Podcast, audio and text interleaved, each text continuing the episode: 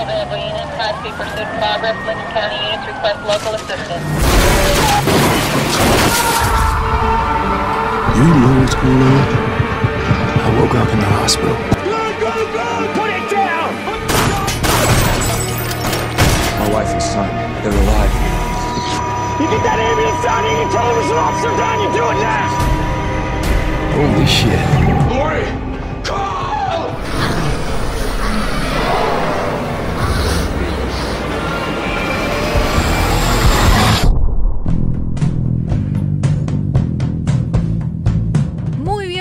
Al cuarto episodio de Hay Caminantes en el Granero, el podcast que hacemos en spin-off sobre el hermoso universo de The Walking Dead que se sigue expandiendo, se va a seguir expandiendo, pero acá les contamos tanto sobre la serie como del cómic de Robert Kirkman y tengo para eso a mi gran compañero que ya lo voy a presentar, Javi Gutiérrez. ¿Cómo va Javi? ¿Cómo estás, Meli? Bien. Quiero decir una cosa. Quiero A decir ver. que cada. Nosotros grabamos los miércoles, antes grabamos los martes. Sí. Yo me levanto nueve y media para venir a grabar este podcast. Quiero que lo sepan, el amor que El tengo. sacrificio. Para, es el único día de la semana que me levanto a esa hora. y acá estoy con mi café disfrutando la mañana. Muy bien, muy bien. Después de haber visto un capítulo que podemos decir que vemos la primera masacre, ¿no? Sí, sí. A mí lo que me parece interesantísimo de este capítulo, cuando vas leyendo el cómic, es cómo van armando. Porque ellos, digamos, se nota que en la serie quieren llegar a lo mismo que dice en el cómic, pero lo arman diferente y ya desde capítulos anteriores vas viendo cómo te van armando todo el escenario para lo que vos sabés que va a llegar.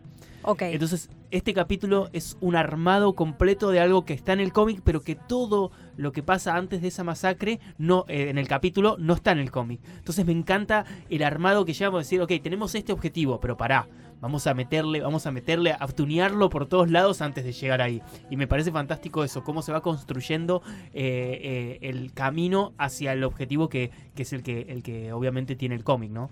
Bien, excelente. No dijimos el nombre de este capítulo, que es muy bueno, se llama Vatos. Vatos. Claro, por el pibe, por el pibe que de, de los latinos, del grupo este, el grupete este de latinos. Exactamente.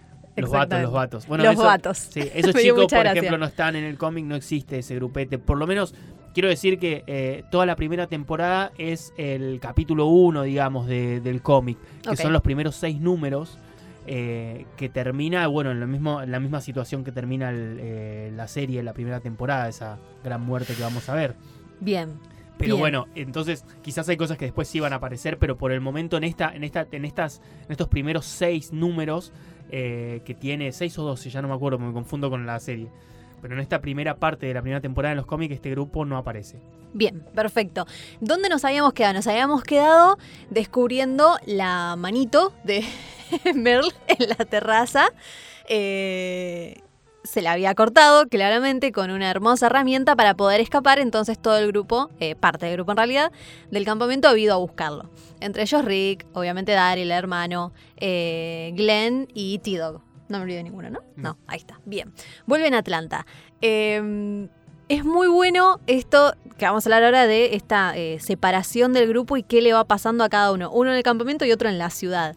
En el caso de la ciudad, obviamente empiezan a buscar a Mel por todos lados y, y nos cruzan, se cruzan por primera vez con otro grupo.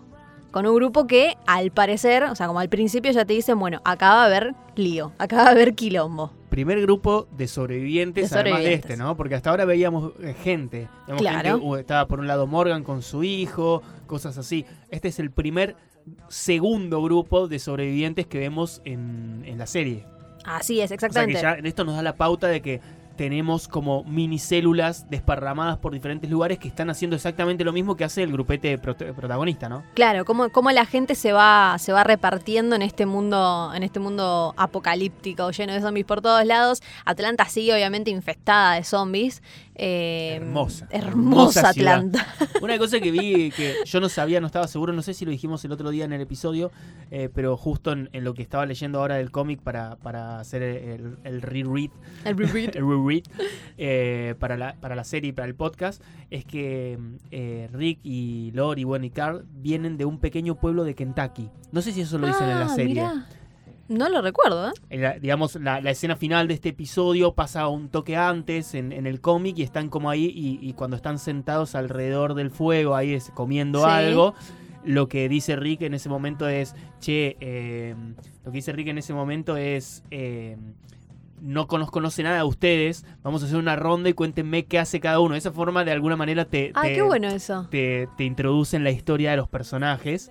Entre esos está Jim, eh, Dale, bueno, y, y él dice, cuando le llega su turno, dice, bueno, ya, ya me conocen, soy un policía de un pequeño pueblito de Kentucky, que, Ah, nunca, mirá. que nunca disparó hasta el último día antes de entrar en coma, que nunca disparó su arma. Ah, mirá, buen dato, ahí está. Bueno, es, eso, eso es lo bueno de estar eh, comparando, eh, y no solo comparar con el, con el cómic, sino también que el cómic sea una manera de darnos da- datos extras que la serie no, que la, La serie nunca nos dijo. la backstory que no Buenísimo. Y también buenísimo. esto también nos da la pauta que nunca disparó su arma Rick Claro. hasta el momento en que entró en coma, que fue ese último, digamos, como empieza la serie. Excelente, excelente, me encanta. Ahí está. Todo el background del cómic con Javi Gutiérrez, me encanta. Bien, Javi con. Javi Gutiérrez. Podemos hacer una, una, una cortina. 085. Mande un. Mira que, tipo, antiguamente, ¿viste? Mande cómic al. que antiguamente, lo sigue haciendo Tinelli todos los Sí, años. Que antiguamente. Totalmente, totalmente. Sí, Y pero la tele ya va quedando antigua, ¿viste? Ya van quedando cosas atrás. Bueno, bien, entonces, estamos en la ciudad. ¿Cómo es que eh, nuestros, eh, nuestro grupo protagonista se encuentra con este otro grupo? Porque dicen, bueno, ¿y ahora dónde está Merle? Hay que encontrarlo. Bueno, dicen, pero no tenemos armas. Y quedó la bolsa esa ahí cuando Rick se mete en el tanque, que bueno, tira la bolsa obviamente porque no la puede rescatar, y tienen que ir por ella. Y ahí es cuando este otro grupo también tenía como objetivo esa bolsa llena de armas.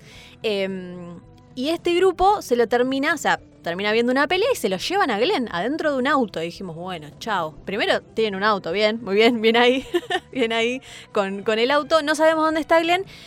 Pero ellos sí se quedan con uno de ellos, este vato, como le dicen todo el tiempo, una, una expresión muy, muy latina.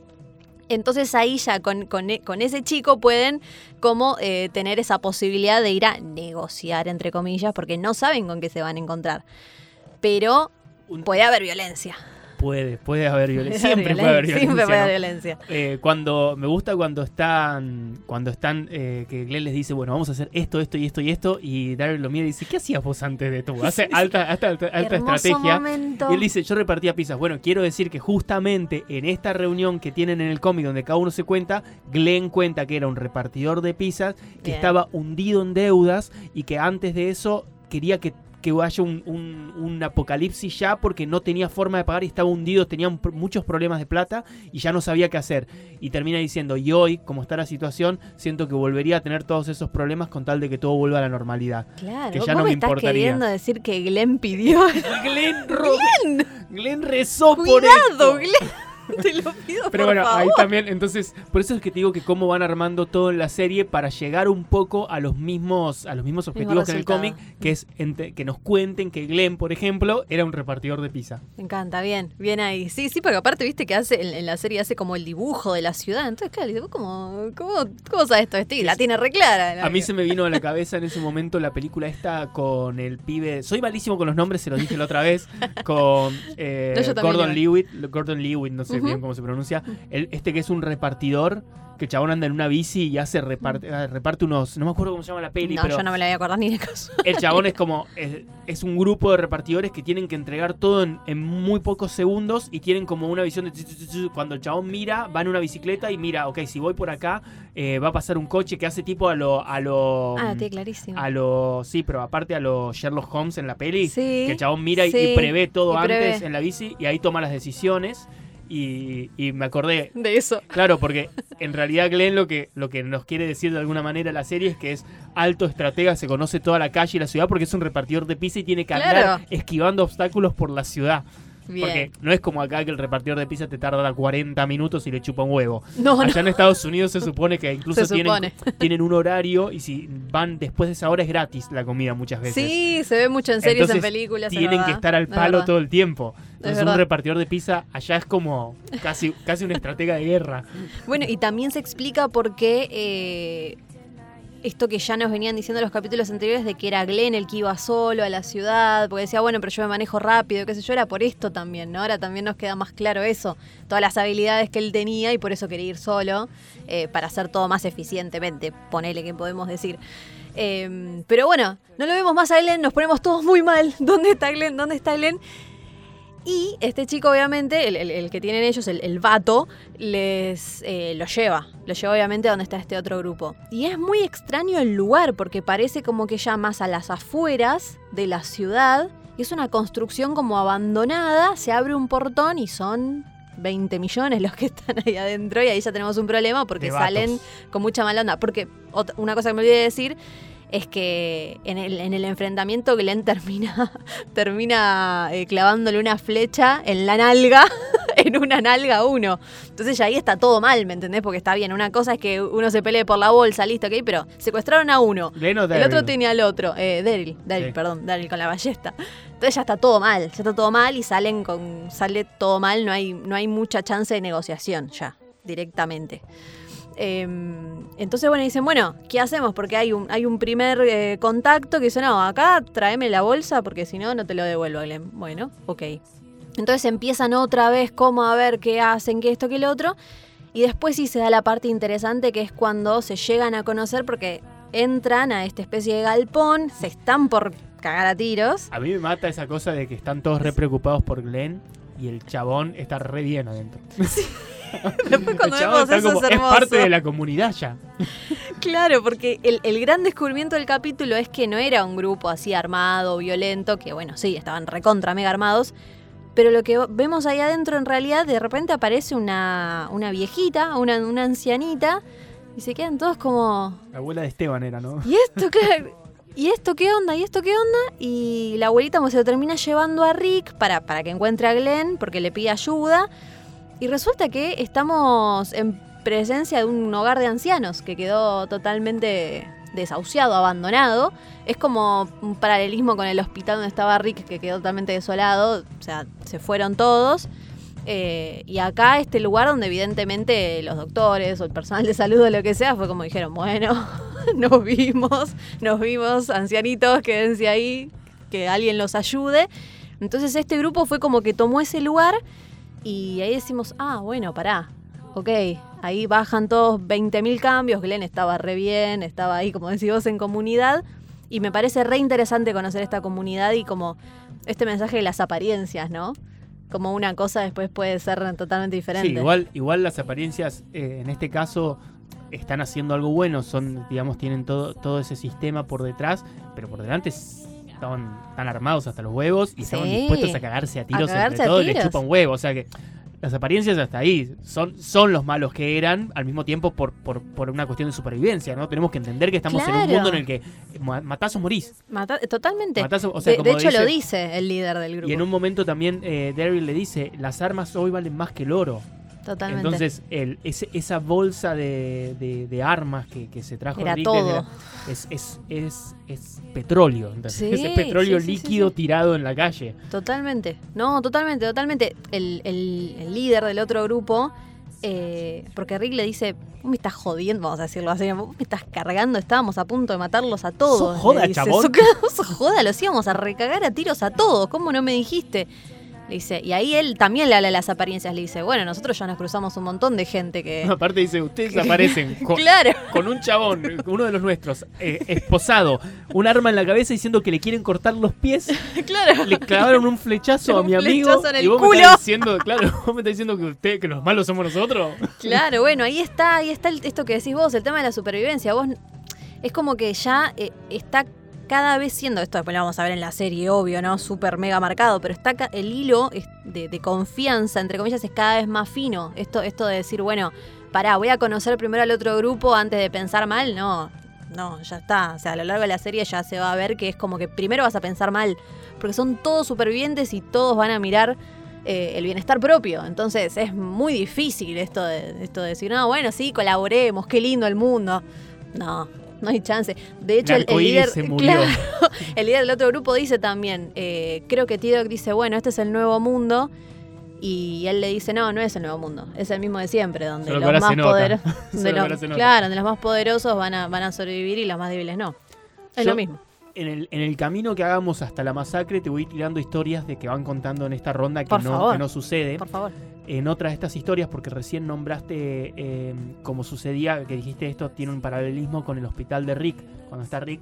Bueno, en esta ronda que tienen, eh, cuando llega el momento de Jane, cuenta la historia de cómo fue lo que, que sucedió con Rick. Uh, contame eso ya, por favor. En el cómic lo que te dice Shane es que, bueno, que él iba todos los días a, a ver a Rick hasta que en un momento Lori le dice que se van a ir a Atlanta porque ahí estaban sus padres. ¿Se acuerdan que dijimos que en, en la serie Rick sabe que está en Atlanta porque no están, porque le, porque Morgan le dice que ahí había un campamento, que ahí tenían que ir los supervivientes? Bueno, en el cómic en realidad, eso en la serie, Sí. en el cómic en realidad eh, Rick eh, piensa que están en Atlanta porque los padres de Lori están en Atlanta, entonces dice, se va a ir allá. Bueno, entonces eh, Jane cuenta que, que en el momento en el que Lori le dice eso, él decidió que ella no podía ir solo. Entonces la idea era acompañarla hasta Atlanta y volver. Ok. Entonces fue al hospital y habló y le dijeron en el hospital que todo, que los iban a cuidar y que iba a estar todo bien. Entonces eh, se va pensando que Rick iba a estar cuidado en el hospital, que no iba a abandonarse el hospital y nunca esta cosa que se ve en la serie de me dijiste que está muerto. Bien. O sea, re- ellos se van sabiendo que Rick está vivo y Jane iba a volver a seguir cuidando a Rick. Ok. La última vez que lo ve es el último día antes de partir. Y después ya nunca llegan a Atlanta y se eh, pa- sucede todo esto en el medio en el que terminan en el campamento. Ok, ahí está, ahí está. Bueno, y ahí Rick le dice, y fue lo mejor que pudiste hacer, eres un gran amigo, gracias por cuidar de mi familia. Le dice ahí en la ronda. Y, y, y- se digamos, Jane se mira y Lori se mira, así como diciendo, ok. Bueno, cuenc". capaz, capaz lo cuidó un poquito de más. capaz los cuidó un poquito de más. Un poquito, se como que pasó un poquito la raya, pero La bueno. confianza, la confianza. Es la confianza, claro, claro. Es un mundo, un mundo nuevo, un mundo nuevo. Igual recordemos que en el, que en el, en el cómic hay un solo encuentro entre ellos dos, entre Jane y Lori nada más. Sí. No hay una relación como la que tienen Como en en, la la serie. serie. Bien, claro, fue como un, un desliz. Ponele, Sí, ponele, ponele. Un touch and go, un touch and go. Un, un Moria. Bueno, cuestión entonces que este grupo, eh, a pesar de, de estar tan armado, de ser muy grande, de, de- de- toda esta, esta apariencia violenta, que seguramente lo sean con otros grupos, queda todo bien. De hecho, Rick le termina dejando armas, que Daryl en un momento se lo recrimina un poco, le dice, ¿qué le dejaste? ¿La mitad de la bolsa? Le dice, no, fue menos de la mitad, le dice Rick, tranquilo, dale, dale, no me jodas más, Daryl, qué sé yo. Bueno, en un momento Daryl también tiene como esa pregunta bastante de che, ¿qué onda? ¿Te acordás que habíamos dicho que mm, cuando Rick dice que van a ir a buscar a Mel en el campamento, todos le dicen, Mel no lo haría por vos, ni de casualidad, no hay chance? Y acá Daryl medio que dice, ¿cuánto vale Glenn para vos? ¿Vale Glenn esto? Las armas y quizás tu vida. Y quizás tu vida, y ahí Rick le dice, bueno, pero yo no estaría vivo de no ser por Glenn, estaría Ah, dentro del... se la debo. Claro, Mi vida o de sea, estaría dentro del tanque ese sin poder salir, no hay chance. Así que bueno, ahí Daryl también como, dale amigo, media pila, estamos acá por tu hermano, bueno, dale, metele, metele onda por Glenn, dale, amigo. Igual me parece súper interesante que hayan metido este, este grupo extra en esta primera temporada, que obviamente sale de una decisión creativa de la serie, porque ya te digo, en el cómic no está. Claro. Y de alguna manera yo creo que lo que quieren es mostrar que no son los únicos. Es, es básicamente ese, eh, la, la decisión de mostrar este grupo es para eso, para mostrar que no son los únicos, que hay todo un mundo que está viviendo esto. Hablemos un toquecito de estrategia. Si vos vivieras en Atlanta, ¿no? Yo ¿Qué conozco Atlanta, es muy bonito. ¿Sí? Sí. Ay, qué lindo, qué privilegio, qué privilegiado, muy bien. ¿Qué hubieras hecho vos? ¿Te hubieras ido de la ciudad? Sí, O- a ver, yo quiero, yo quiero decir una cosa, esto lo he hablado incluso con la China en el, en el podcast de, de Beso a la China. Things. Un beso a la China, a Chinéfila, síganla también. Eh, y lo, lo hemos, he hablado con mucha gente este tema de que, no sé, si estuviera, si viviéramos en Game of Thrones, si, si fuéramos parte de la época What de los if? castillos, ¿no es cierto? ¿Quién sería? Yo sería tanto, yo sería. La verdad que yo soy sincero, nosotros, todos los que yo conozco, no conozco una sola persona que sería un héroe. Seríamos todos campesinos cagados de miedo en este mundo. Tipo, todo el mundo piensa, uh, yo sería Daenerys, yo sería... No, la verdad es que Chicos, yo no sobrevivo realistas. tres días en el campo. Seamos Yo voy al campo, me aparece una araña y me tengo que volver a la ciudad. O sea, lo más seguro es que yo seguiría lo que hace. O sea, yo capaz ya estaría muerto. Empecemos por ahí. No, bueno, vamos a ponerle onda, vamos a Pero ponerle ponele que no, ponele que sobrevivo. Eh, no, no, lo más seguro es que yo eh, me, me habría, me habría eh, terminado yendo, pero a raíz de que te empuja a irte la claro. situación. Pero ¿sabes por qué te pregunto? Por lo mal que termina este capítulo y ahí vos te pones a pensar intemperie o edificio. Intemperie o paredes alrededor. Y ahí yo creo, por eso te digo, si, vos, si yo me pongo a pensar en la situación en la que estamos, yo creo que es, es más realista que todo el mundo se hubiese eh, acobachado en su propia casa. Claro. O sea que yo creo que lo primero que se, nosotros vivimos en Buenos Aires, yo creo que Sí. estaríamos en Buenos Aires acobachados en el edificio Ay, inten- por y Dios. viendo de salir cómo, si se puede ir hasta la terraza arriba, ni en tu vecino puedes confiar porque si, Ir al chino de enfrente. pero es una boludez, ¿no? Pero hoy estamos viendo una pandemia. Sí, estamos viendo una pandemia sí. que obviamente no es una pandemia zombie.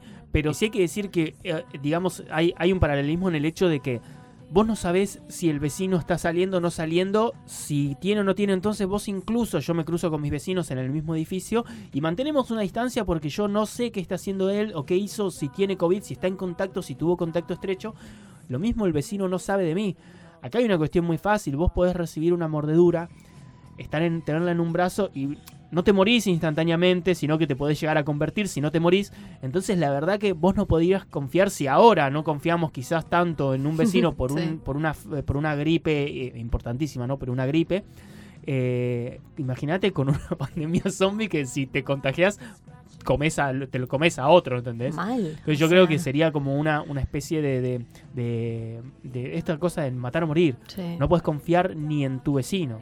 Totalmente. Qué feo. Entonces yo creo que estaríamos todos acobachados y con el tiempo los sobrevivientes, yo creo que mucha gente en la ciudad moriría, los sobrevivientes se entenderían que hay que irse de la ciudad. Entonces si sobrevivís terminaríamos yéndonos todos a las Yo afueras de la sí. ciudad. Sí, sí, sí. sí. Quizás no sé, un campamento en una, en una tienda de campaña, en una carpa, y la verdad esa te la veo. Pero sí una casita en Junín, no sé, ¿entendés? Claro. Junín, Claro. Vamos a Luján. ¿Viste cuando vas a Mar de Plata que es campo, campo, campo, campo? Qué bueno. y Chocruz en tenés- Córdoba, hermoso. Te vas a vivir Claro. Chocruz en Córdoba, precioso. Para mí ya deberíamos tener. No, igual esto, esto es en joda, obviamente, ¿no? Pero yo creo que ya podríamos tener un, un lugar ahí como anotadito. Los Estados Unidos seguro que lo tienen.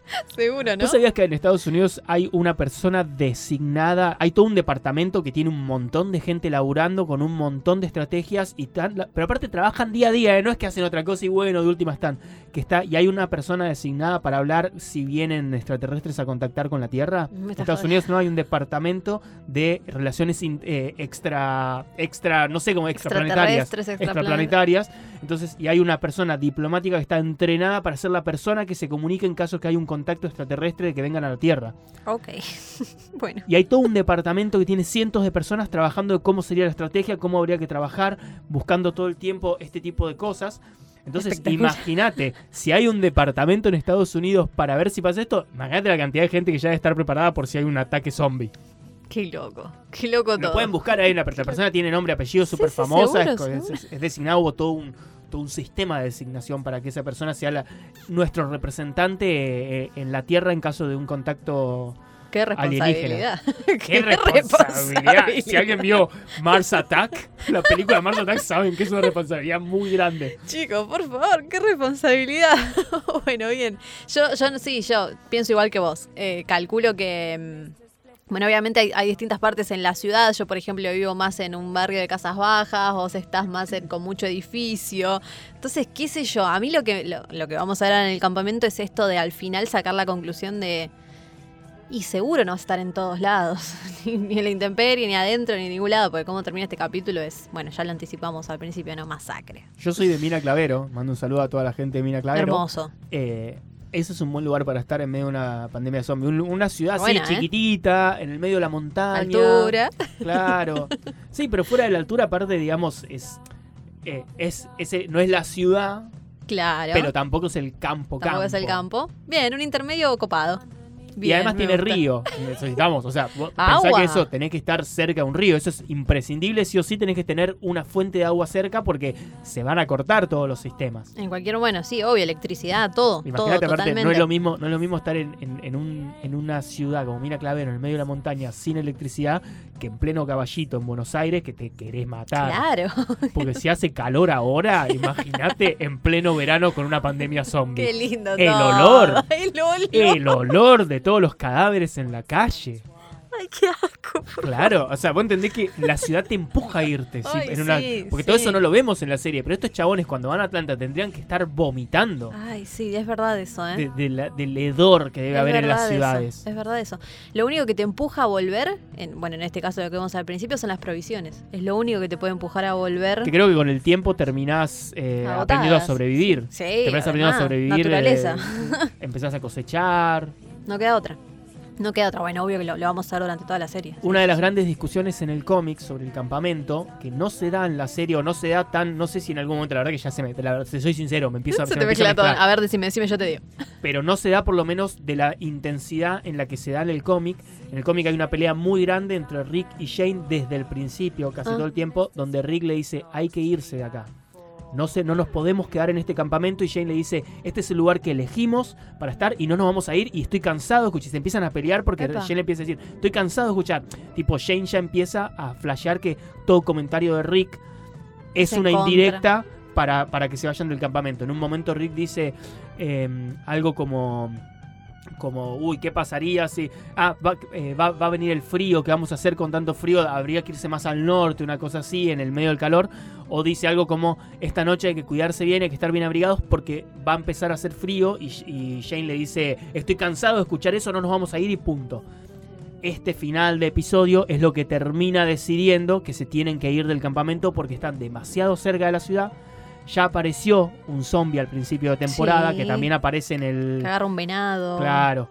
Eh, ya aparece esto, que en el- claro, en la serie eh, es, es, eh, es Daryl el que mata al venado. sí. Eso no aparece, obviamente, porque Daryl, acordate que Daryl y Merle no, No están. existen.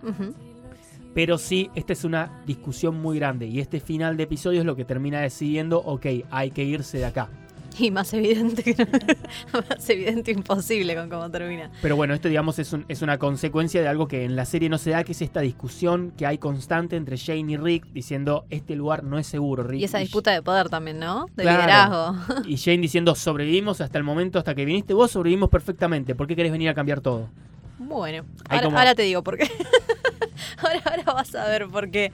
Eh, bueno, ya eh, con la ciudad nos- no, no, pues ya podemos pasar al campamento porque en la ciudad eh, termina todo bien, como dijimos, le- les, les ceden algunas armas a este, a este grupo como para que pueda seguir defendiéndose y poder cuidar a estos, estos ancianitos. Y el tema es que se tienen que ir a pie al campamento porque cuando vuelven a la camioneta no estaba.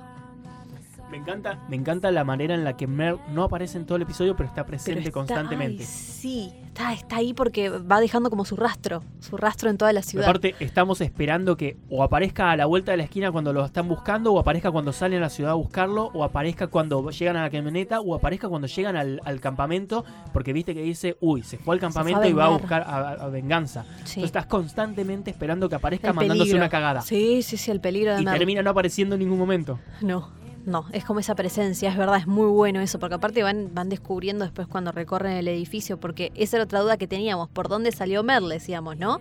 ¿Bajó por la escalera, no bajó por la escalera? Y al final eh, fue por el edificio, porque eh, se cauterizó el- la, la herida, El vemos... muñón. Ay, sí. Dicen, dicen el Esto es piel muñón. quemada, Claro. dicen. Ah. Igual no me la creo esa. El chabón tendría ¿Quién que haber muerto en, eso? en tres minutos de sangrado. Dale. Aparte, no- andar con, con una mano sangrando es como sangrar en el medio del agua con tiburones blancos dando Claro. vuelta con los, con los zombies, ¿no? Es como decir, Claro. acá estoy, vengan a Hola. comerme. Sí, sí, sí, bueno.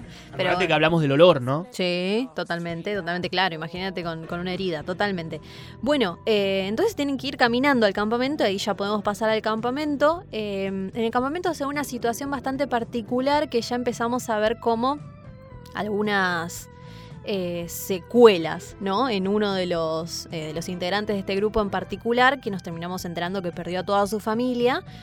Porque estaba teniendo una actitud un poco, un poco extraña, estaba cavando tumbas solo. Pero por un sueño, ¿no? Por un sueño, Esta, es terrible. esta cosa del sueño es flashera, porque no, no, está en la, no, está en la, no está en el cómic para nada.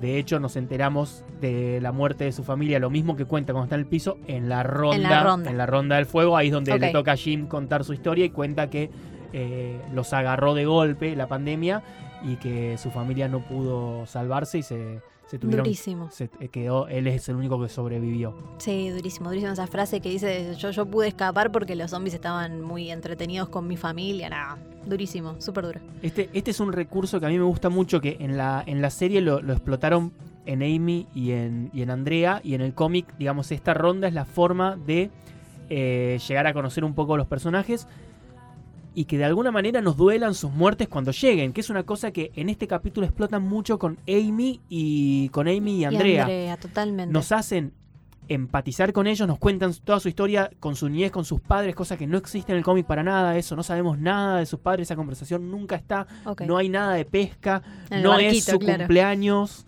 todas esas cosas son un recurso que usa la serie para que el momento que llegue el final de este episodio digamos, no, justo Amy, no, la puta madre. Qué maldad, ¿no? Claro, porque Qué quieren- guacho. Porque una muerte, si se muere, se, se muere, viste que de hecho se muere más Muere gente. de- mucha gente. y los sí, otros no sabemos quién son, son extras. De hecho, eso me encantó porque todas esas, esas personas que mueren en la, en la serie, en este final, que no son Amy y no, no son Jim, no están en el cómic. Claro, ¿para qué? Claro. Son extras de la serie, entonces se los, los limpian, Los se limpian. los limpian en ese capítulo. Entonces, para mí fue eso, agregar más gente para que sea más masacre, porque en realidad eh, la única que muere en el cómic es, es, es Amy. Es la única que muere. Ed, ¿no?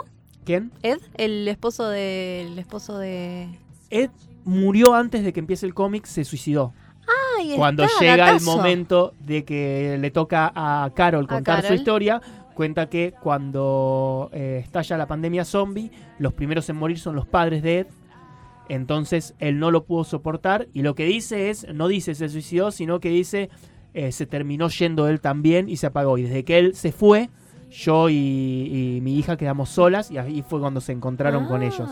Ok, ahí está, ahí Esa está, otra vuelta de Carol. con Carol. No, está el, que no está el marido. Sí sabemos que el marido la maltrataba y porque había tipo un comentario, algún comentario tira que la, la- la pasaba Ah. mal, pero una cosa de antes. Acá, acá lo hecho, utilizaron, claro. Claro, ahí cuenta que su marido era una persona muy. eh, que, que convence muy bien a la gente, al punto que convenció a ella de casarse con él y después la convenció de nunca dejarlo. Bueno, Eso es lo que cuenta Carol. Entonces te das cuenta que hay una manipulación importante, bien. pero no sabemos, no tenemos toda esta historia que, que- que después vemos acá.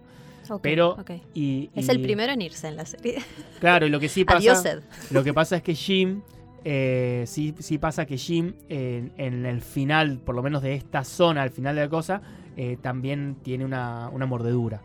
Ah. Es eso lo que pasa. Pero no, no, no muere. O sea, la única que muere en esa, en esa masacre, digamos, en ese, en ese ataque en el campamento es Amy. Entonces me Amy, parece, bien. por eso digo que en cuanto, recurso. en Mm. cuanto yo veo en la serie que están Andrea y Amy sentadas charlando de su infancia y su niñez, que, que, Chao, de puta. dijiste, qué hijo Bueno, de mirá cómo nos hacen que nos duela, que me hizo acordar al capítulo, creo que es episodio 4 de la última temporada de Game of Thrones, que es la noche anterior a la batalla con los White Walkers, Oh, que nos cuentan todas las historias y vos decís, nos están preparando para que mañana nos, Nos duela más las muertes. Ay, Nos sí. están contando todas sus historias para que mañana nos duelan más cuando Sí. mueran todos estos. Sí, Porque si muere uno que no conoce su historia, es como que muere un extra. Que es lo que pasa con los otros. Entonces, como la serie no tuvo la posibilidad de ir adentrándose en las historias, te lo cuentan en este mismo episodio Toma. para que te duela bien al final. Sí, terrible, terrible, terrible. Sí, la muerte de, eh, de Amy es súper, súper significativa. Eh, por esto que decías vos, de cumpleaños, Andrea le va a dar un Y lo del regalo. cumpleaños es re morboso, Es ya re que morboso. justo muera el día de su cumpleaños. Es Es morbo, re guionistas morbo. de mierda. Es mega morboso, pero el ataque es terrible, ¿eh? encima de noche. Un es dato, terrible el ataque. un datito que, que me acordé ahora que, que quiero, quiero dar, que no tiene nada que ver con nada, pero es acá. Cuando empieza la serie, si se fijan, eh, Norman Reedus, que es Daryl en la serie, aparece como artista invitado.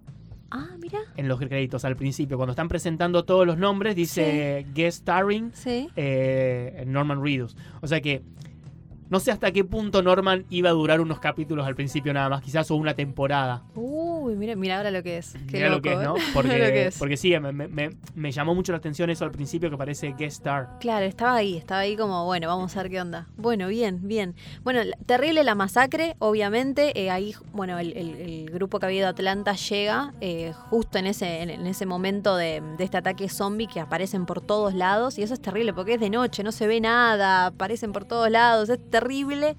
Eh, y ahí queda súper claro y evidente que ya ese lugar no es seguro, porque también, esto de que estábamos hablando, los zombies en algún momento se van a ir de la ciudad si no tienen nada para comer. o sea, en algún momento van a emigrar. Y aparte ellos hacen ruido en el medio de un bosque Encima de eso. Callado. O sea, se- son el único ruido que hay en la zona. Claro, no hay Vienen mucho. con el auto, con la sirena, Hicieron un quilombo ya. tiran, disparan. A ver, en la, en la, en el cómic ellos aprenden a disparar. No sé si en la serie pasa. Eh, no, eso me lo habías contado Claro, vos. Lo el habías cómic contado ellos- vos que Rick quiere que todos aprendan. Claro, cuando, cuando sucede esta masacre es cuando ya Rick fueron a buscar las armas y volvieron con Glenn nada más. O todo Ah, lo que está sí. sucediendo en la ciudad no pasa, No aparece nada. Todo eso, ya están todos en el campamento. No hay nadie que no esté en el claro, campamento. claro, claro. Entonces estamos hablando de que el día, ese mismo día a la tarde habían estado todos haciendo práctica de tiro. Bien. Sí, estás que- enfermo de la cabeza. 25 personas disparando. Y no, amigo, algo va a pasar. algo va a pasar. va a Casi que pasar. Rick lo hizo a propósito. Es Rick el que propone esto. No. Casi que Rick lo hizo a propósito para decirle a Jane, ¿viste? Te Viste, dije había que, que no era- irse". Claro, te dije que esto no era seguro. Bueno, termina tremendo el capítulo, termina con, con varias muertes, pero la, la de Amy es la más, es la más significativa, con eh, muy buena actuación de, eh, de la actriz que hace de Andrea. Perdón, detalle, ¿no? Sí. Una cosa que yo estaba esperando que pase en la serie, que vos decís, si son tan morbosos ustedes, los de la serie, ¿por qué hay cosas tan morbosas que pasan en el cómic que no pasan en la serie? A ver. En el, en el, en el cómic, eh, la muerte de Amy, el, el White Walker, el White Walker El White Walker. de Night King venía con Jon Snow fumándose un porro. Bueno, chicos, es temprano. Claro. No, el, el caminante. El caminante, el Walker, ahí está. el Walker, claro, el, el caminante El zombie. de- del zombie este, el chaboncito, ¿no? La agarra de atrás, cuando Ay, no. sale de. Está ahí eh, a la noche también, la agarra de atrás, la muerde en el cuello de atrás, no, lo del brazo no aparece, ¿no? Ujú. Pero el brazo aparte es como re. Estás mirando el brazo, sacalo, chabona. ¡Sacalo! Tardó una bocha el zombie. Tardó un montón en morderte. Sos joda. Ahí acaba de explotar el teléfono, el micrófono mío, el grito que pegué. Sí, después en el cuello, claro. Después sí en el Bueno, cuello. acá no, directamente la agarra de atrás, la muerde el cuello, más realista, porque la sorprende. Eh, se cae, ella dice, no, no, viene Jim, em- empiezan a matar a todos, o sea, no muere nadie más. Eh, Jim, a Jim lo ataca a uno de los zombies, Jim lo da vuelta y le empieza a romper la cabeza diciendo, mataste a mi familia, mataste a mi familia, en un Oh. ataque de ira. Sí, sí. Y después, no sé si es Dale, no sé quién mira que la ve a Andrea llorando sobre Amy y ¡pam! Creo que es Dale, que se escucha un disparo y la ves Andrea le metió un tiro en, desde acá abajo, digamos, desde, desde, el pera. cuello Mm, para arriba, destrozándole la cabeza. para que no se convierta. Claro, y lo Mm. mira Dale y dice, creo que es lo mejor que podía hacer entre llantos, como Sí, no sí, podía sí, dejar que, No podía dejarla. que claro. suceda lo que iba a suceder. Eso no está en la serie y yo estaba esperando. Yo también. ¿Dónde está el tiro? ¿Dónde ¿Le- está el ¿Vas a dispararle o no? Porque yo vi que le disparan en el, en el cómic. Quiero esa muerte. Disparale, por favor. Sí, sí, sí. Sí, termina. Termina súper.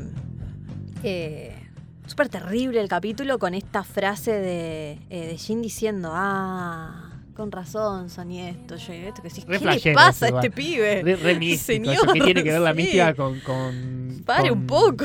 le- ya no me sale de Walking Dead. Ya me sale de. Iba a decir, te juro, iba a decir no con Game of Thrones. ¿Qué Sí, extraño, extraño. ¿Qué tiene que ver esa mística? tiene que ver, no? Aparte el chabón diciendo, tuve un sueño pero no me lo acuerdo. Ah, Ay. ahora me lo acordé. Ay, me lo acordé. Dale. Soñé que nos mataban a todos y dije, che, voy a hacer un par de tumbas. Si lo querés hacer más flashero, pero hacerlo más realista. Claro. Eso de que lo atan al che. Aparte, ¿cómo vas a atarlo? Le decís, tomate un té, tranquilo. Claro, pobre chavo. Lo tuviste atado todo el día. Aparte, yo como Este sabía lo que iba a pasar en el, en el cómic y en la primera temporada no me la acordaba cuando veía el capítulo. Yo dije, van a aparecer y el chabón va a estar atado y va a ser culpa de Shane que se lo coman. Porque yo sabía que de alguna manera algo iba a pasar con Jim. Claro. Pobre Jim, pobre Jim. Bueno, eh, es, es tremendo este capítulo. Vemos la primera masacre y ya nos quedamos como, no. O sea, ya no hay lugar seguro. No hay lugar seguro. No sabemos todavía qué va a pasar con ellos. Claramente se van a ir de ahí. Se tienen que ir de ahí. Y van a tener que eh, enterrar a toda, esta, a toda esta pobre gente. Pero bueno, un capítulo eh, con dos cosas muy interesantes. La primera masacre, obvio, con est- esta manera de actuar de los zombies en. que todavía no es una horda. Ya vamos a ver, hordas hermosas en The Walking Dead. Todavía no es una horda, eran, no sé, 10 más o menos ahí. Eh, y este nuevo grupo, entonces ya sabemos. eh, tenemos más datos del manejo de los zombies, de los peligros por todos lados y los otros grupos que ya vamos a ir encontrando a lo largo de la serie. Así que súper interesante, creo que es un, eh, un episodio que amplía mucho el panorama. Amplía mucho y da, y da mucho dato y nos deja suelto a Merle. Todavía No, y aparte sabemos nada es la primera muerte del grupo. Y es la primera muerte del grupo. real de- de, de- de un personaje del grupo muertes. Que de alguna forma nos, nos, nos viene a decir lo mismo que nos dijo el episodio 9 de Game of Thrones. Voy a hacer un montón de referencias a Game of Thrones. Yo por mí, hablemos, ya Claro. sabes, así Bueno, que... este es el nuevo podcast de Bueno, Game of Thrones. Damos un volantazo. En el primer episodio. Bueno, ya se nos vienen los spin-off, así que... Ojo, eh, ojo. eh, eh.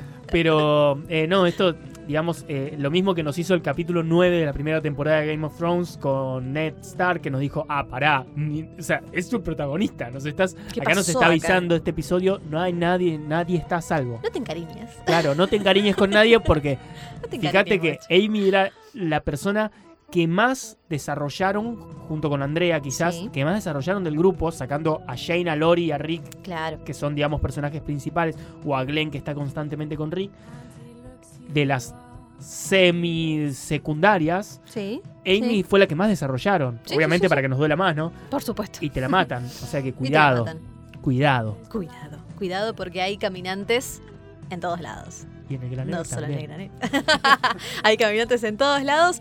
Bueno, y así nos dejó este cuarto episodio. Recordamos, recuerden que la primera temporada tuvo seis capítulos nada más, así que estamos llegando ahí al, al final de la temporada. Quedan dos capítulos impresionantes, dos episodios impresionantes. Así que esperemos, por supuesto, que nos sigan acompañando para ver cómo termina esta, esta primera temporada. Esperemos que hayan disfrutado mucho también este episodio y todos los que venimos reseñando, tanto de la serie como un montón de datos del cómic acá con Javi. Así que, Javi, como siempre, tus redes. Javi Gutiérrez. Arroba Javi Gutiérrez Oc, el mío es arroba Meli. Eh, nos encuentran en Twitter, en Instagram, donde quieran. Y las redes de spin-off es spin-off TV OK, en general, en todas las redes. Un saludo para Alan. Y un saludo para Alan, y un saludo para la China, y un saludo para todos los que nos escuchan, para todos nuestros, nuestros queridos amigos, colegas, compañeros. Eh, ya vamos a hacer un montón de otras cosas. Este podcast lo queríamos hacer hace tanto que estamos súper, súper contentos de hacerlo. y además pueden ver el, el- el programa de spin-off que sale los, los, mier- los martes en uno, los miércoles, Miércoles y en otro. jueves. Ah, miércoles, y jueves, no jueves. mar- sí, miércoles y jueves. eh, Sí. Decir los horarios y todo eso. Y también está la Dale. Hay de todo, hay de todo, sí. Los, Pueden ver de todo spin-off. Hay un mundo, hay un universo como el de George Martin. George Martin. R. R. Martin. George R. R. Martin. Eh, sí, los miércoles en Canal C de Córdoba a las 19.30, los jueves a las 22 en eh, Ciudad TV de, de la Ciudad de Resistencia. Y después también hacemos spin-off radio los sábados por la Rock and Pop eh, 93.5 de Córdoba. Y si nos siguen igual en las redes ahí, les tiramos toda la información para que puedan ver eh, dónde, eh, dónde nos pueden seguir, dónde nos pueden ver. También vamos a empezar a hacer un montón de videos en Twitch. Así que si nos siguen en las redes sociales no se van a perder de nada, porque les vamos a contar absolutamente, absolutamente todo. Bueno, Javi, ¿qué te pareció este capítulo? ¿Cómo te dejó?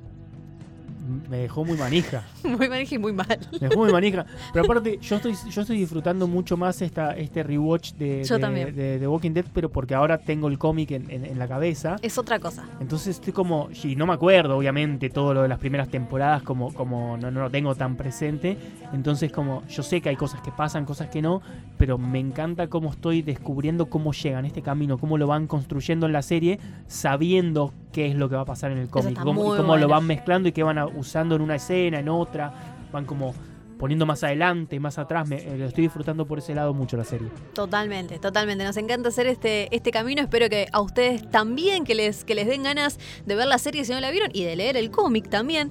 ¿Por qué no? Así que tenemos mucho más por delante en Hay Caminantes en el Granero. Muchísimas gracias por escucharnos, por darle play en la plataforma de podcast que más les guste. Y nos encontramos entonces la semana que viene.